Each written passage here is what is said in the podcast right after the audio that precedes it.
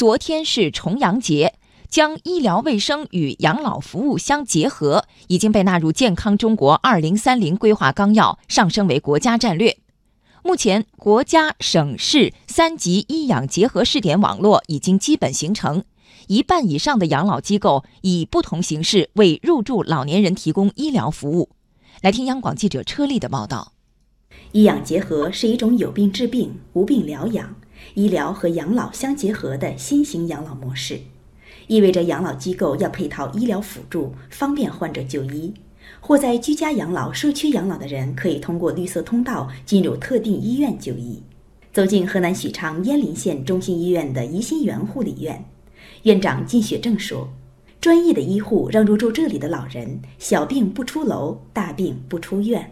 主要开展呢。”生活主要开展生活照顾、中医保健、康复医疗等这几项服务。小病直接在我们医养中心治疗了。如果是大病，在两分钟、三分钟之内直接送入医院病区，包括急救设施，一律能上各个房间，实施的有无障碍通道。实行了无障碍通道。目前，慢性病患病率高，成为影响老年人群健康的主要问题。患有慢性病的老人超过一点五亿，失能部分失能老人超过四千万。完全失能老年人近一千万。国家卫生健康委老龄健康司医养结合处处长汪丽娟表示，医养结合服务面向所有老年人，其中失能和高龄独居老年人是重点服务对象。据不完全统计，全国医养结合机构约有四千家，医养结合总床位超过一百万张。汪丽娟表示。